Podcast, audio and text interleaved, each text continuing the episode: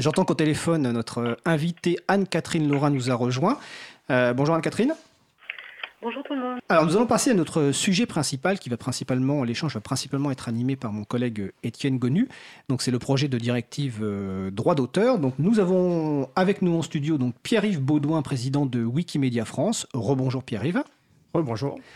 Au téléphone, donc, nous avons Anne-Catherine Laurin, conseillère politique euh, pour le groupe des Verts européens. Donc, tiens, je te passe la parole pour ce sujet, donc le projet de directive droit d'auteur. Merci Fred. Euh, alors, bon, euh, si vous nous avez déjà, si vous êtes amateur régulier et, auditeur, auditrice régulier de, Libre à vous, vous savez, vous saurez que nous avons déjà plusieurs fois abordé cette question. je vous propose déjà peut-être un petit récapitulatif des, épisodes précédents, on va dire, de la directive. Alors déjà, notre émission du 5 juin, alors tous les liens seront euh, sur la page dédiée hein, sur le site, donc il pourra vous ramener euh, aux transcriptions notamment et, aux détails euh, de ces émissions. Donc effectivement, le 5 juin 2018, d'ailleurs Anne-Catherine avait déjà participé à cette émission, aux côtés de Marc Reyes, qui est journaliste et rédacteur en chef du, journal d'investigation en ligne Next Impact. Et avec lui, nous, nous étions revenus sur la genèse de cette directive et surtout de son article 13, dont euh, l'objet serait de rendre responsables les plateformes de partage de contenu des contenus qu'elles hébergent. Et elle devrait donc s'assurer qu'aucun de ces contenus, euh, contenu non autorisé par les ayants droit ne soit mis en ligne. en gros, ça remet euh, en cause un principe structurant d'Internet qui est un intermédiaire technique n'a pas à surveiller les contenus que ses utilisateurs et utilisatrices mettent en ligne. Dit à l'inverse, seul un éditeur, donc qui par essence a vocation à connaître les contenus publiés, bah, est directement responsable de ces contenus. Alors clairement, la cible euh, du texte, c'est YouTube, c'est Facebook. Mais euh, même si on peut débattre de leur modèle, de leur manière de fonctionner, la loi s'applique à tous. Donc il ne s'agit pas non plus de faire n'importe quoi. Et c'est un peu finalement l'objet qui, anime notre, notre combat contre, contre ce texte très dangereux. Alors, le 3 juillet, dans notre émission du 3 juillet, euh, aux côtés de Pierre Bessac, hein, qui est un militant de longue date de liberté informatique et qui est notamment cofondateur de Gandhi, un des principaux euh, hébergeur de nom de domaine français, on parle de registre rare. Euh, ben, avec lui, nous avions justement discuté plus en détail des dangers des systèmes de filtrage automatisés que pousserait et forcerait finalement à adopter euh, l'article 13, enfin les plateformes à adopter en vertu de l'article 13, et bah, de leur impact sur les libertés informatiques, de leur impact sur la manière dont fonctionnent les, plateformes de, partage et nous avions notamment parlé plus spécifiquement de, bah, l'impact que, ces systèmes pourraient avoir sur les plateformes de développement et de partage de logiciels libres, et pourquoi nous nous battions pour qu'une exception euh, soit prévue et, intégrée au texte. On reviendra d'ailleurs un peu plus en détail plus tard dans, euh, sur ce point. Sachez que voilà, normalement l'exception est plus ou moins acquise, donc au moins déjà une, une petite victoire sur ce sujet.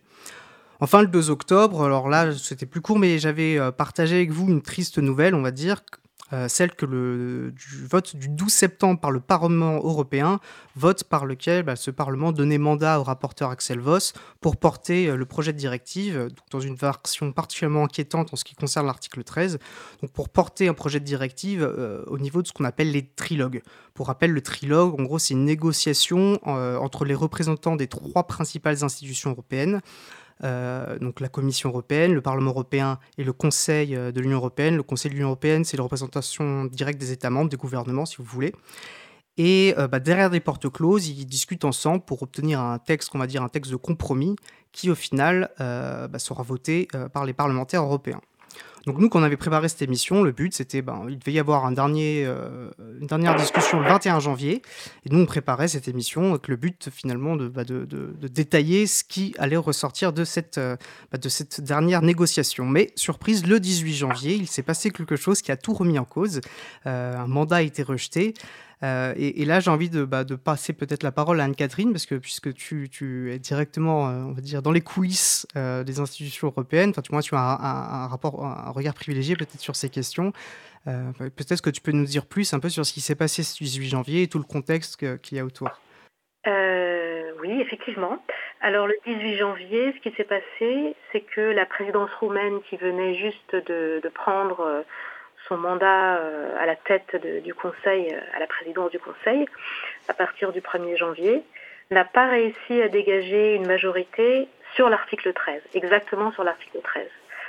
Euh, en fait, une minorité de blocage parce que toutes les décisions sont prises à une majorité simple. Il suffit qu'il y ait une minorité de blocage pour qu'il n'y ait aucun mandat, aucun accord au sein du Conseil. La Roumanie n'a pas réussi à convaincre notamment euh, l'Allemagne, euh, l'Italie, le Portugal, la Suède, la Finlande, la Belgique, les Pays-Bas, la Slovénie, la Pologne, la Croatie, le Luxembourg, le Portugal, j'en ai déjà parlé. Donc tous ces pays, en fait, étaient, contre ce que la présidence roumaine a mis sur la table. En gros, ce que la présidence roumaine a mis sur la table, c'était les textes euh, qui étaient déjà là en décembre à l'issue du cinquième trilogue qui a eu lieu le, 14 décembre à Strasbourg. D'accord, donc si je comprends bien, si je comprends, si je comprends bien, euh, la Roumanie devait, comme, comme ce que je disais par rapport à Axel Voss, devait obtenir suffisamment de soutien pour son texte. Et tous les pays que tu nous as cités euh, n'ont pas donné ce soutien et ça faisait une masse suffisante pour pas que le texte soit adopté.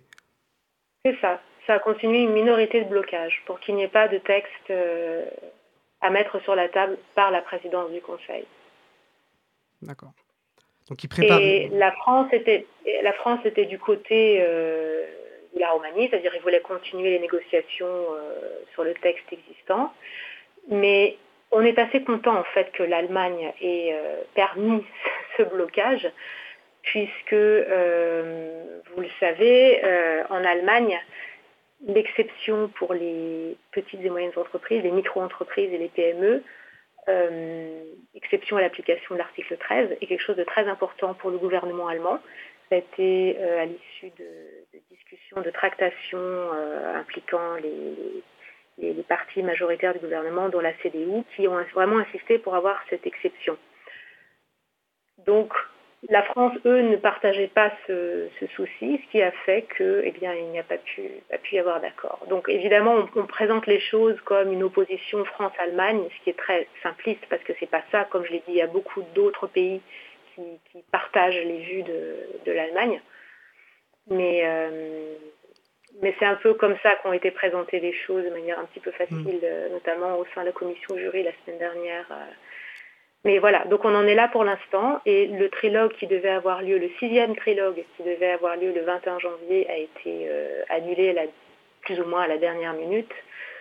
Et nous n'avons pas de date pour le de remplacement. Donc on ne sait pas. On entend parler de d'une prochaine réunion dite Coreper, c'est-à-dire des, représentants des gouvernements euh, là précisément sur ces questions de propriété intellectuelle et de copyright, peut-être le 6 février. D'accord. Et si ça a lieu le 6 février, on aurait un trilogue euh, très rapidement après, avant la prochaine session euh, plénière du Parlement qui a lieu la semaine du 11 février. Tout au conditionnel, on n'a absolument aucune, euh, aucune confirmation, ce qui rend tout à fait possible une non-adoption de la directive avant la fin, euh, avant les élections du Parlement. c'est tout l'enjeu. C'est tout l'enjeu. Mais je pense qu'on, d'ailleurs, on finira, enfin, on reviendra plus tard sur comment se mobiliser, qu'est-ce qu'il faut faire, et d'ailleurs, forcément, cela s'adaptera, euh, ça s'adaptera au contexte. Et, ce que je trouve peut-être intéressant dans ce que tu disais, c'est que c'était présenté. Alors, on peut imaginer que c'est important l'opposition France-Allemagne, mais, mais euh, ce qu'on avait comme aussi l'impression, c'est qu'avant quand même ce vote du 18 janvier, tout n'allait pas forcément bien. Au contraire, on, on voyait déjà que peut-être que la directive, notamment autour de l'article 13, ça commençait à prendre l'eau. Euh, est-ce qu'il n'y avait pas déjà justement des tensions qui existaient, des difficultés à aboutir à un texte? De mémoire, justement, là on parle de trilogue, dans ces négociations, euh, il y en avait déjà eu cinq. Euh, il y a eu plusieurs, il y a des dates qui ont été rajoutées parce qu'il me semble qu'ils n'arrivaient pas justement à aboutir à des négociations. je crois qu'il y a eu finalement des. alors je crois que c'est le cinéma hollywoodien qui est revenu en arrière en disant finalement ce texte est dangereux, on n'en veut pas non plus. Peux-tu peut-être nous donner ton sentiment par rapport à tout ce, qu'on a pu percevoir de l'extérieur comme vraiment une situation de tension et de difficulté à aboutir quelque, à, quelque chose, euh, enfin aboutir à des négociations. Effectivement, de toute façon, ce texte euh, donne lieu à des, des tensions euh, parmi tous les, les, acteurs concernés, les acteurs du secteur culturel, d'Internet, et évidemment au niveau gouvernemental, c'est très tendu depuis le départ. Pour la Commission, ils marchent aussi sur des œufs. Leur service juridique a été réticent envers certaines choses. Euh, on, a entendu dire qu'ils n'étaient pas tout à fait euh, d'accord avec ce qu'a proposé le, la commission sur l'article 11, par exemple. Donc, c'est très, très délicat depuis le départ. La campagne. sur l'article 11 pour, pour les personnes, je ferais que nous, on s'est focalisé sur l'article 13. On va plutôt essayer de se focaliser sur l'article 13. Et l'article 11, pour ceux qui nous écoutent, ceux et celles qui nous écoutent, concerne voilà, les, publications de presse. Euh, notamment, ça visait Google News, hein, de l'autre pan euh, euh, de monétisation de, Google. Et voilà, de, finalement, donner des droits particuliers au fait de référencer des liens en ligne. Oui, ce qu'on appelle la link tax aussi, oui, oui. D'accord, je ne vais pas m'étendre sur l'article 11, mais c'est difficile de exactement séparé parce que toute la dynamique et tout est assez imbriqué. Mais c'est juste pour dire que la commission marche sur des œufs depuis le départ aussi. Euh, la lettre dont, euh, tu parlais tout à l'heure, c'est euh, cette lettre qui a été envoyée en décembre par Motion Pictures of America et aussi d'autres d'autres lobbies du secteur audiovisuel qui se disent que, bah, écoutez, finalement, ils se rendent compte à force d'ajouter plein de conditions sur les filtres, euh, d'ajouter plein de considérants, il y a des articles dans la directive, mais il y a aussi ce qu'on appelle des considérants, c'est-à-dire des, paragraphes avant les articles qui permettent d'éclairer le juge et le législateur national quand il s'agira de, de, transposer la directive en droit national, d'éclairer sur l'application des articles. Donc c'est très important parce que ça donne beaucoup de contexte, de justification. Et rien qu'autour de l'article 13, il y a 10 considérants. C'est énorme, énorme, pour justement essayer de justifier ce contournement de la directive e-commerce de 2000, qui était vraiment la, pierre angulaire de, cadre juridique d'Internet en Europe depuis 2000, que contourne ce, nouveau, euh, nouvel article 13, puisque cet article 13 crée des règles spécifiques ad hoc pour les contenus de droit d'auteur, en disant que, eh bien, euh, l'exception euh, pour non-responsabilité dont peuvent bénéficier les plateformes ne s'appliquerait pas concernant ce genre de contenu. Donc il y a 10 considérants pour expliquer comment finalement c'est possible, etc. Donc euh, ça prouve bien aussi la, délicatesse du sujet et la difficulté du législateur de justifier l'article 13. Oui, on voit, mais ce qu'on défend aussi. Alors, euh, ce qu'on défend, c'est que finalement, effectivement, le texte, dès le départ, est très mal rédigé. Alors, le nombre de considérants étant un fort indice, le nombre d'exceptions étant un autre fort indice. Une bonne loi n'a pas besoin d'autant d'exceptions. Juste préciser peut-être que la, directive e-commerce que tu mentionnais, euh, voilà, précise justement je euh, ce dont je parlais au début sur l'équilibre des responsabilités, le fait que si on ne connaît pas les contenus, on n'a pas à aller les vérifier justement pour pas en être responsable. Et ça, ça gère tout ce toutes ces difficultés. Et un principe de non-responsabilité, en fait. La directive e-commerce, c'est un principe de non-responsabilité avec exception, responsabilité dans tel et tel et tel cas. Ici, c'est un principe de responsabilité avec, par exception, des fois non-responsabilité. Donc là, on, inverse complètement le système pour un type particulier de contenu. Donc juridiquement, c'est très problématique. Je suis juriste de formation et ça pose problème aussi à beaucoup de gens. Euh, alors, tu, mentionnais, et je pense que c'est euh, un point important, l'exception, et c'était vraiment, on sentait le, point névralgique. Et alors, c'est intéressant que ça tourne autour des, petites et moyennes entreprises, mais tu étais une exception, effectivement, euh, parmi, parmi beaucoup d'autres. Alors, c'est là-dessus que ça a basculé. Alors, on voit que c'est pas l'argument des, libertés, forcément, qui a prédominé, mais bon, à partir du moment où la directive s'écroule, surtout son article 13, c'est, on, on est preneur. Alors, J'aimerais peut-être demander, du point de vue d'un des un des, euh, types de plateformes qui a, obtenu une exception, et, c'est Wikipédia. Alors on imagine bien l'importance qu'il est de, ne pas euh, préserver Wikipédia des, tentacules, de ce texte. Euh, bah, peut-être peux-tu, Pierre-Yves, nous donner ton regard en tant que président de Wikipédia France sur ce texte et, sur l'exception qui a été accordée ou non peut-être à Wikipédia. Oui, ce qu'il faut bien comprendre, c'est que euh, au niveau de la, communication, de la, publicité, euh, on prétend que la, directive européenne est une loi anti-GAFA, donc anti-plateforme privative euh, des, des, géants du web. Mais c'est qu'en fait, au tout départ, le texte de la Commission visait tout l'Internet, quasiment tout l'Internet, et il a fallu se mobiliser pour obtenir des, exemptions petit à petit. La première, à ma connaissance, c'était Wikipédia. Euh, sachant que ça pose des problèmes. Euh, dans le mouvement Wikimedia, il n'y a pas que l'encyclopédie, donc après coup, finalement, elle a été élargie pour prendre en compte un peu tous, les, tous nos projets à but non lucratif, non commercial, qui visent le, savoir, la connaissance et, l'éducation au sens large. mais ça pose un problème de fond. en 2001, quand est créé Wikipédia, euh, peut-être qu'on ne l'aurait pas obtenu étant petit, voire même avant sa création. On ne peut pas exempter quelque chose qui n'existe pas encore. Donc la directive, il faut bien voir qu'elle va s'appliquer pendant 10-20 ans. Euh, dans toute l'Union européenne. Et donc, c'est un peu dommage d'exclure que des, services qui existent déjà sur le web ou qui sont suffisamment forts pour pouvoir faire du plaidoyer à Bruxelles ils comprennent un peu toutes les, toutes les, arcanes et qui sont bien vus aussi par les, par les parlementaires et par les membres de la commission pour euh, avoir une, exemption. Euh, il y a aussi euh, toute cette mobilisation, en fait. C'est aussi grâce à la mobilisation des internautes que certains secteurs, comme le logiciel libre ou Wikimedia, ont tenu des exemptions. Donc les députés, après coup, se plaignent un peu de recevoir massivement des coups de fil et des mails, mais malheureusement, ils l'ont un peu cherché en ne définissant pas au tout début ce qu'ils entendaient par données et par, euh, par plateforme, par site web. Et donc, il a fallu batailler pour restreindre un peu à ça. Et il ne faut, faut, pas tomber dans le piège, même, même encore maintenant, avec toutes les exemptions. Euh, cette directive n'est pas juste une loi anti-GAFA. Elle vise bien, plus large. Bien sûr, la loi s'applique finalement aussi à, tous. Hein. On ne fait pas des lois à demi Fred? Petite précision par rapport au, au timing, la précédente directive droit d'auteur date de 2001. Donc quand tu dis effectivement ça va s'appliquer, cette nouvelle directive, elle est votée pendant 10 ou 20 ans, on le constate de façon très claire. Et le deuxième point, c'est que euh, quand des citoyens et des citoyennes s'expriment et contactent leurs leur euh, députés, qu'ils soient députés européens ou députés euh, français, c'est la démocratie. surtout quand ils s'expriment avec leur propre expérience, et on en parlera tout à l'heure quand on parlera du projet de loi éducation en France. Voilà, c'était juste une petite incise. Ensuite, un, autre point euh, qui est un peu gênant, c'est de, croire que les, sites web euh, sont sur des, îlots euh, isolés, notamment les, sites sous licence libre, comme Wikipédia, en fait, ne peut pas fonctionner tout seul. on réutilise du, du contenu qui sont publiés en premier sur d'autres plateformes.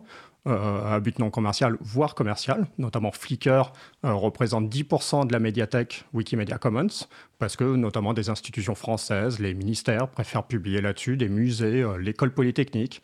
Et puis ils publient quand même sous une licence compatible avec Wikipédia, avec Wikimedia Commons. Donc le contenu après est remis sur nos, serveurs et permet d'illustrer Wikipédia. Donc si un, site tiers comme Flickr était finalement censuré, ne pouvait plus fonctionner correctement, Wikipédia perdrait. Euh, On sera indirectement impacté. Et ensuite, la mission de, Wikipédia, euh, parce que beaucoup de gens, nous, dans le débat ces, derniers, ces dernières semaines, ces derniers mois, notamment les, les lobbyistes euh, pro directive, pro article 13, s'étonnent euh, que le mouvement Wikimedia reste mobilisé. Il faut bien voir qu'on n'est pas, pas une entreprise commerciale, on ne cherche pas à ce que le public consulte à tout prix Wikipédia, euh, notamment grâce aux, licences libres. Le contenu aussi est amené à être diffusé ailleurs, sur d'autres plateformes, par d'autres moyens.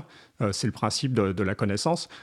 idéalement, on aimerait que les, gens consultent énormément Wikipédia, mais il y a aussi beaucoup de gens qui consultent des, sites commerciaux à but tout, à fait profitable. Euh, et donc, ça rentre aussi dans notre mission, c'est d'aller jusqu'à l'utilisateur final, jusqu'à l'internaute. Et tout seul, on n'y arrive pas forcément.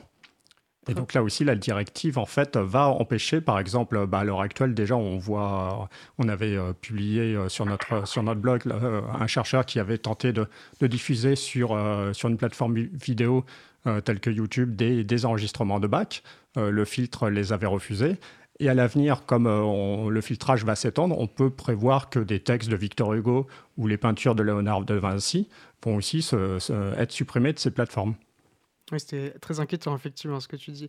Et, euh, alors, deux choses, moi, ça m'évoque une citation que j'ai trouvée. Alors, je, vais prendre le risque de l'attribuer à, Marc Ress. Il me semble bien que c'est lui qui avait euh, pris cet exemple-là. Euh, d'une vision, finalement, les rédacteurs de ce texte Internet ou voudraient qu'Internet soit comme les, rayons de la Fnac dans les années 80, qui oublient de voir justement toute cette interdépendance, tous ces systèmes de partage, qu'on ne peut pas juste faire une exception Wikipédia, ça n'a pas de sens, puisque finalement, il y a toute cette interconnexion qui existe.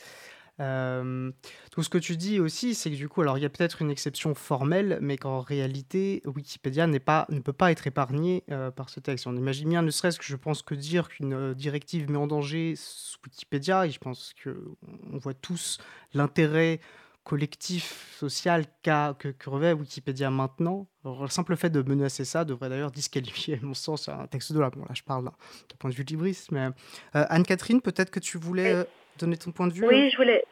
Oui, je voulais, je voulais rebondir là-dessus parce que, euh, comme vous l'imaginez, bon, on a eu euh, cinq trilogues déjà et on a eu peut-être euh, 10 ou 12 réunions techniques de trilogues, euh, juste le staff, pas au niveau politique, et notamment toute cette discussion, cette négociation pour exclure des, des plateformes, des sites quelques, tels que Wikipédia ça a été assez long. Euh, et, et d'ailleurs, techniquement, c'est pas dans l'article 13 même, mais dans l'article 2 qui est sur les définitions. Tout à fait. Et il y a un paragraphe sur la définition des, des plateformes.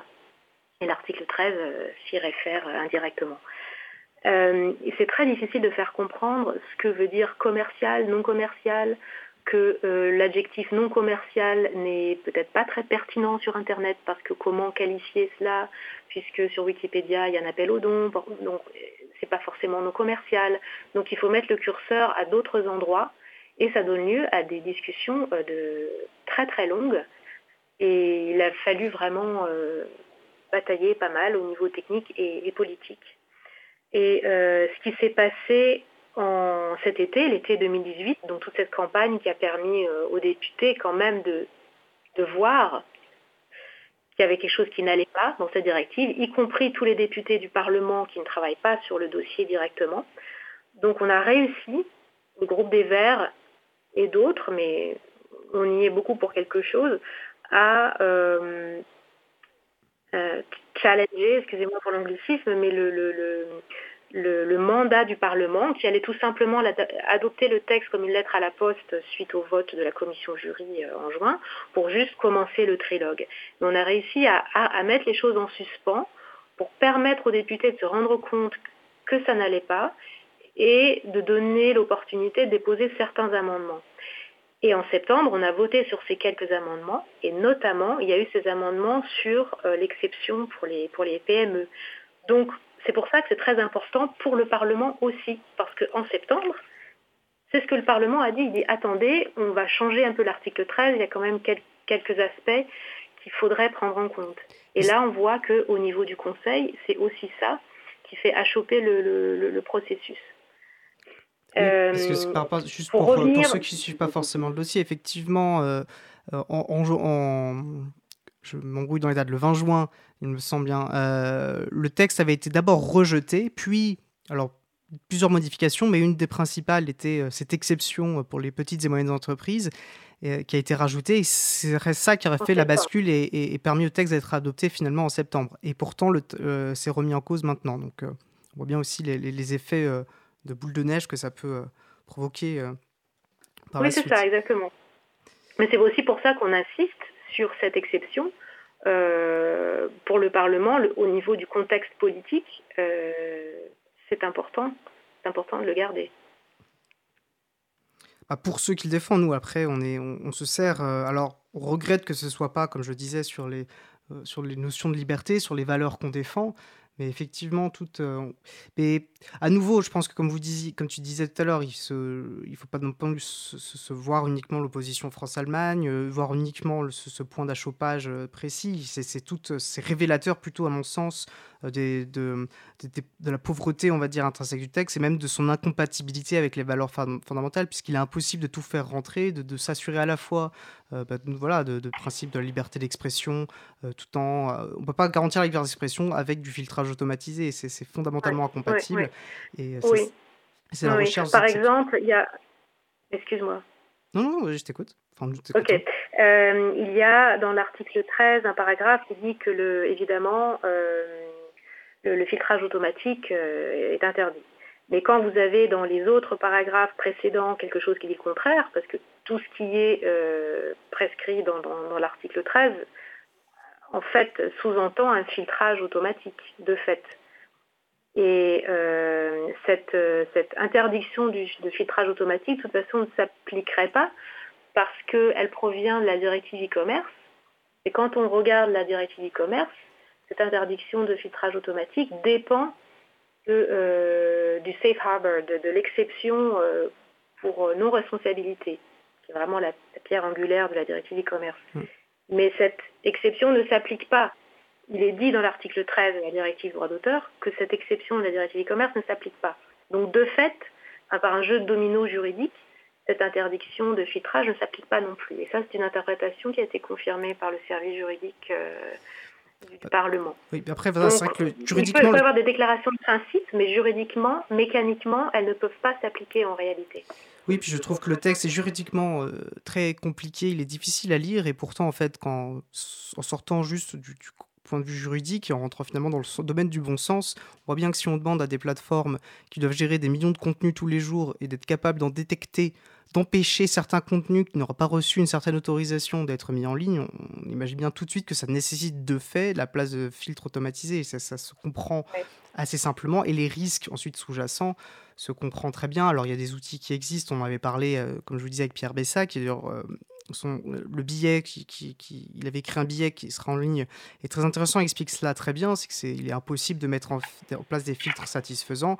Et sur des millions, euh, je trouve que ça, ça illustre très bien à quel point ces filtres sont inadmissibles. si des millions, si sur des millions de, contenus passés tous les jours, il suffit qu'il y ait finalement même 0,1 0,1% représenterait quand même des milliers de personnes et il paraît inacceptable de censurer quotidiennement des milliers de personnes euh, pour voilà, euh, sur des bases automatiques. Euh, et bon, parlant voilà, de ces milliers de personnes potentiellement censurées par cet outil, moi je pense qu'il est du coup peut-être important de mobiliser sur ces sujets parce que, alors, si le texte paraît compliqué, finalement, euh, ce qu'il menace est très clair. C'est notre capacité à partager, c'est la liberté d'expression, c'est la capacité, voilà, à, croiser, à, croiser des contenus, à créer du nouveau contenu, à interagir ensemble et, euh, à s'informer, à partager le savoir, euh, tout ce qu'on défend finalement au quotidien. Je pense à l'April comme chez Wikimedia en général. Alors, du coup, ça nous ramène peut-être à, ce que tu évoquais, donc sur les prochaines échéances qui vont venir assez euh, rapidement. Et euh, peut-être, voilà, je pense qu'on peut se on revenir ça après une petite euh, pause musicale qui nous permettra voilà, de revenir donc sur la manière de se mobiliser et sur les prochaines séances à attendre. Effectivement, nous allons faire une petite pause musicale. Le morceau que nous allons écouter, c'est Edge of Feminine par Killy Maze et on se retrouve juste après.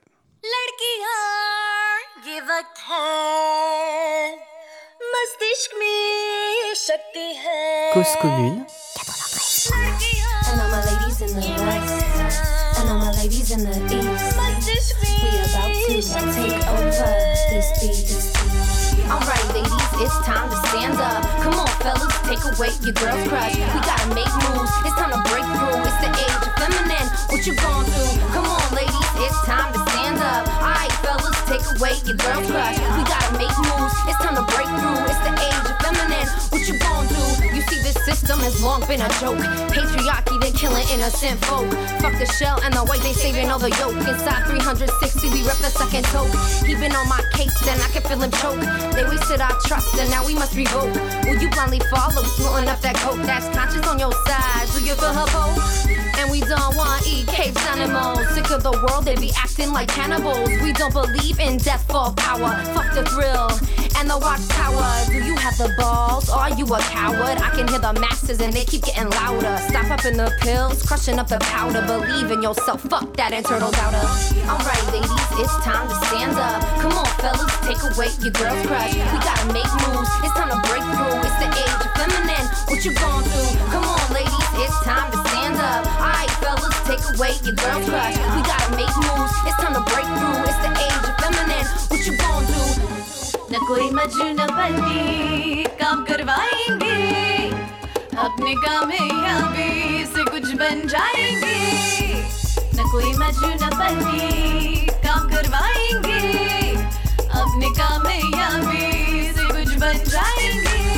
choices take over, watch the babies die. Polluted air, gun blast, see the way they cry. You been muted, lick a shot, I can hear them sigh. Are you waiting on the devil or God for piece of pie? Me and my ladies, we been grinding teeth, practicing and preaching, we hoping to impeach. Inhale the silly sea, we suck it in deep. You been wasting my time, assuming that we free, but I've been real far from casual. I'm a serious bitch, I'm writing a manual. Fuck the chit chat, small talk, he sound like Hannibal Lecter, or it's the weapons inspector in the U.S. Who is the real threat. I know you suspect, and while you reflect, we lethal inject with azul infect. I'm about to defect. Until then, I'll be writing rhymes and I'll be writing checks. Alright, ladies, it's time to stand up. Come on, fellas, take away your girl's crush. We gotta make moves. It's time to break through. It's the age of feminine. What you gon' do?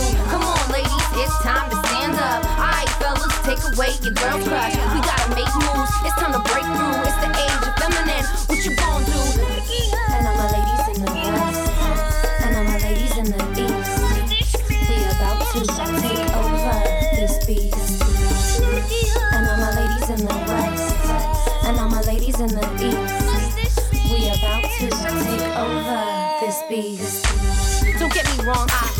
love our men, but the days of the female service way back when are over, my friend. Human rights we must defend. Breathe in the feminine energy, it's a yang trend.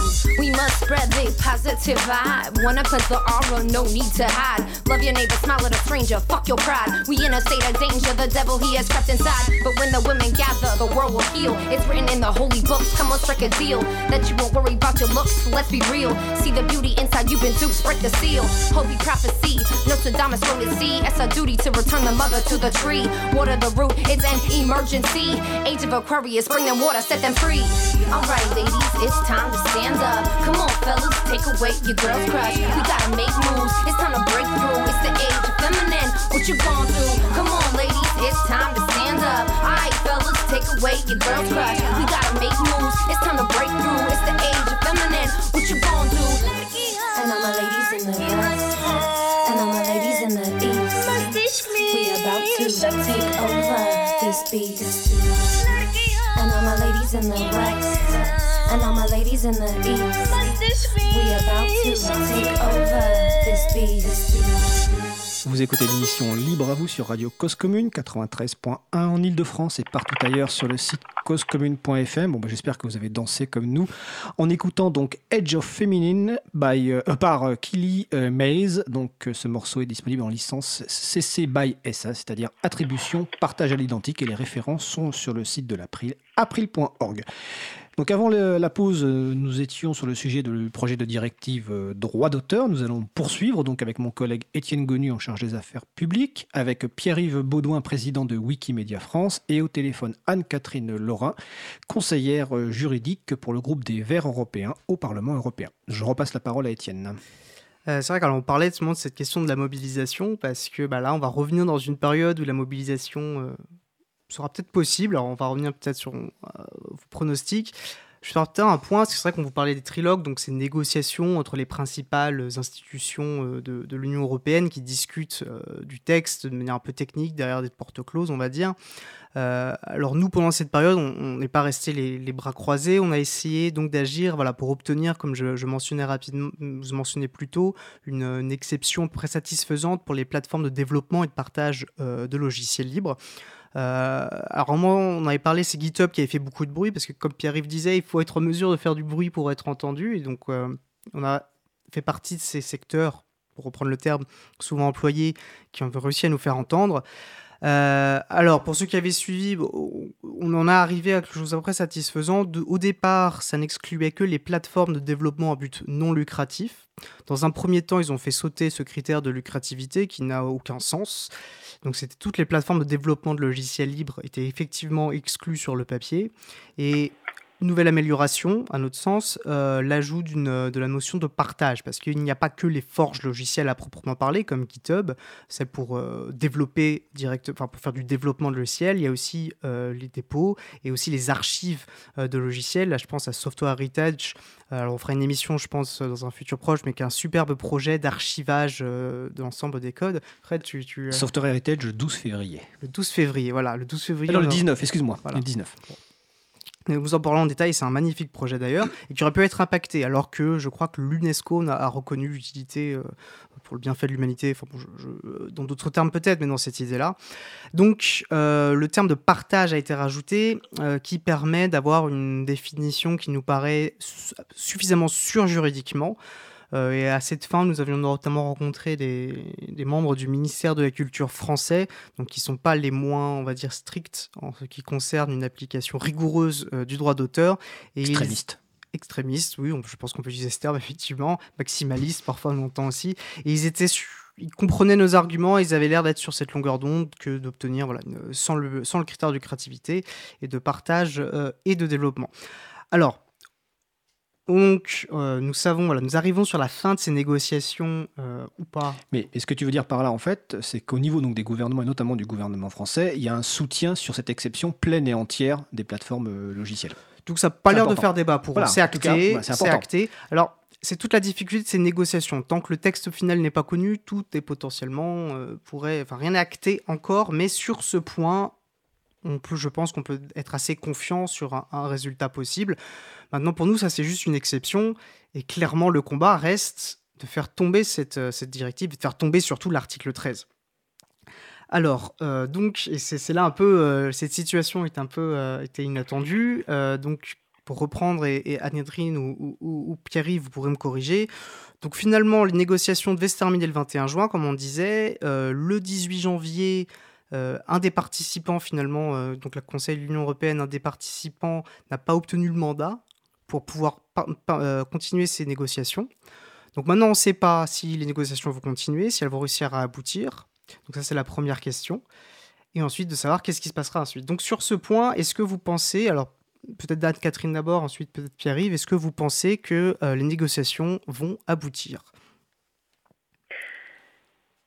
Bah, comme je disais tout à l'heure, euh, là, les, élections européennes arrivent à grands pas euh, au mois de mai, ce qui veut dire techniquement que euh, aucun texte ne peut être adopté par le Parlement après début avril, vraiment au dernier moment.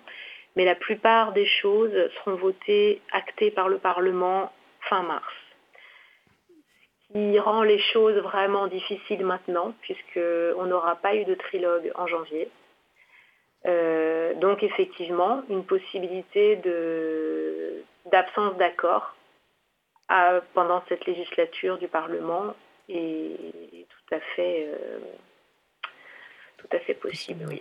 Parce que en plus de mémoire, à la fin, euh, s'ils arrivent à négocier, il faut au moins un délai d'environ deux mois pour que finalement le texte puisse être voté ensuite. Donc ça, ça, réduit d'autant plus. Oui, donc ça veut dire qu'en fait, le, le, mieux, ça aurait été d'avoir le dernier trilogue le 21 janvier une autre réunion technique ou deux euh, pour euh, finaliser la rédaction.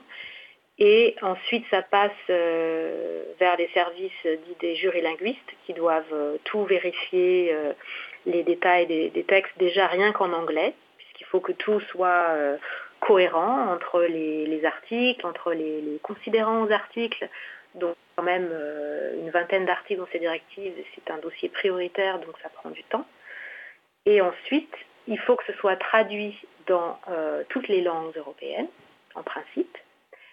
Sauf si c'est un dossier vraiment euh, hautement prioritaire et que les circonstances exceptionnelles de fin de mandat font que, euh, voilà, on peut, on peut peut-être sauter quelques, quelques traductions, mais normalement tout doit être traduit et ensuite soumis au vote. Donc ce serait en avril, dernier, dernière possibilité. Après, il n'y a plus de vote pendant la session, pendant, sous ce Parlement on voit bien que le, effectivement, calendrier est serré. Si en plus on rajoute la perspective euh, du Brexit, qui va prendre beaucoup d'énergie. Alors tu disais que le mieux euh, était que les négociations aboutissent le 21 janvier. Nous, on est assez content de dire que justement elles soient repoussées et qu'elles aient, que, tout ça commence à, s'écrouler.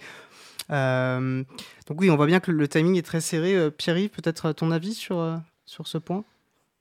Euh, bah, je, suis loin d'être un expert de, Strasbourg et de Bruxelles, euh, mais, euh, mais on voit ce qui compte et ce qui énerve vraiment les, partisans de la, directive, et notamment de l'article 13, c'est la mobilisation des, citoyens, des internautes qui continuent mois après mois, et en fait depuis, depuis un an, voire les, les deux années, voire euh, d'élaboration du texte. On peut le percevoir euh, avec la pétition qui a, dépassé les 4 millions 5 de signataires, avec sans arrêt de nouvelles plateformes. Et dernière date, c'est les youtubeurs euh, qui ont fait de la démobilisation.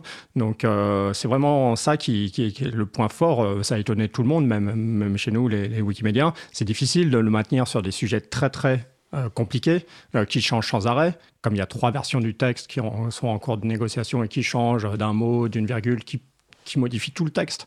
Euh, donc c'est très compliqué. Il faut maintenir euh, un, peu, un peu la pression parce qu'en fait, l'idée du filtrage, euh, si elle passe pas dans cette directive, elle peut passer aussi dans d'autres textes.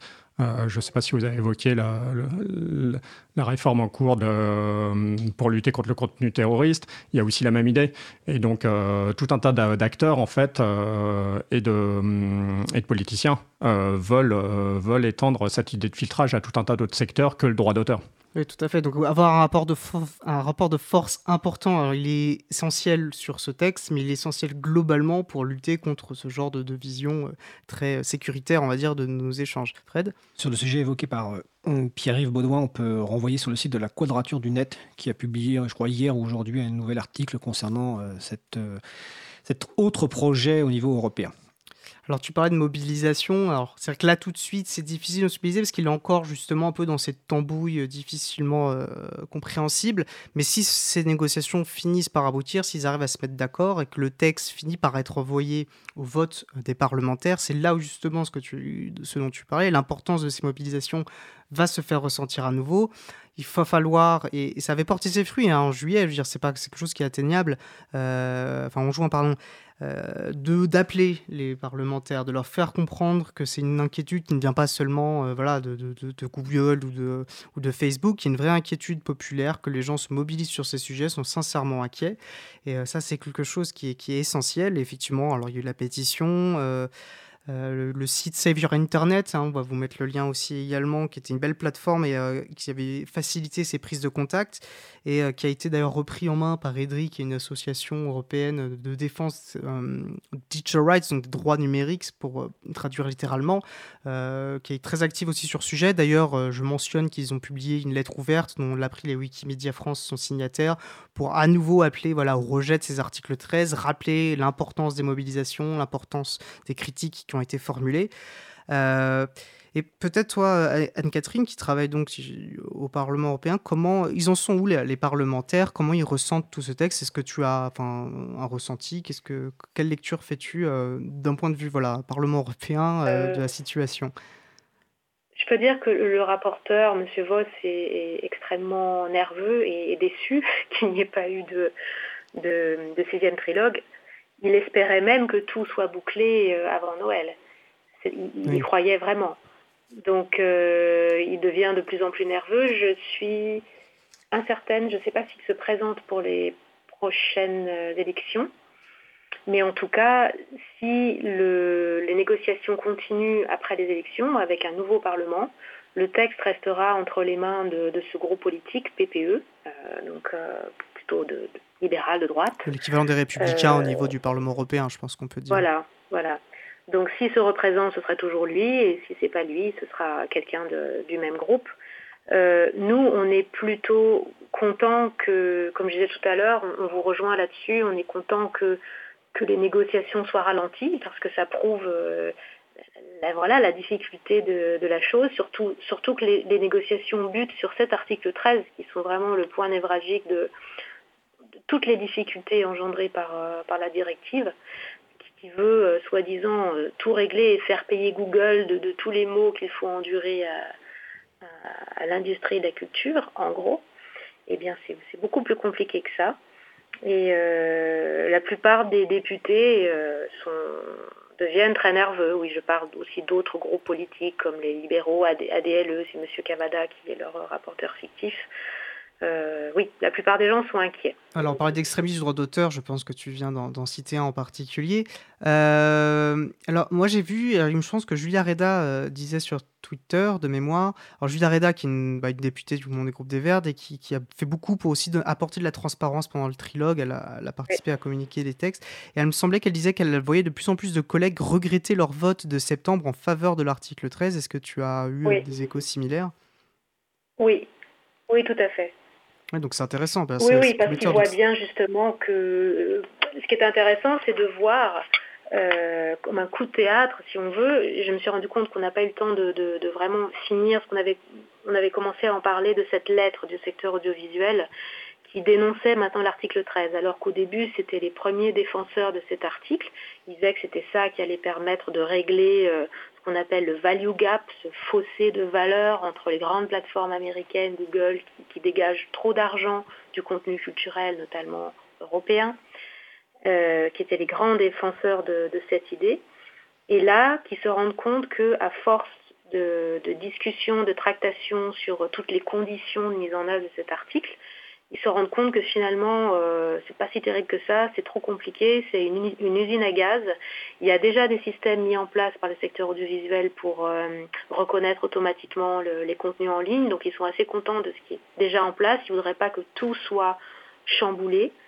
Et ils se rendent compte, très justement, ça on l'a toujours dit, que seules les grosses plateformes comme Google, qui ont déjà des systèmes ID Content de reconnaissance automatique de contenu, peuvent se permettre d'appliquer cet article 13 qui, oblige à, mettre en œuvre des conditions drastiques que seul Google peut mettre en œuvre.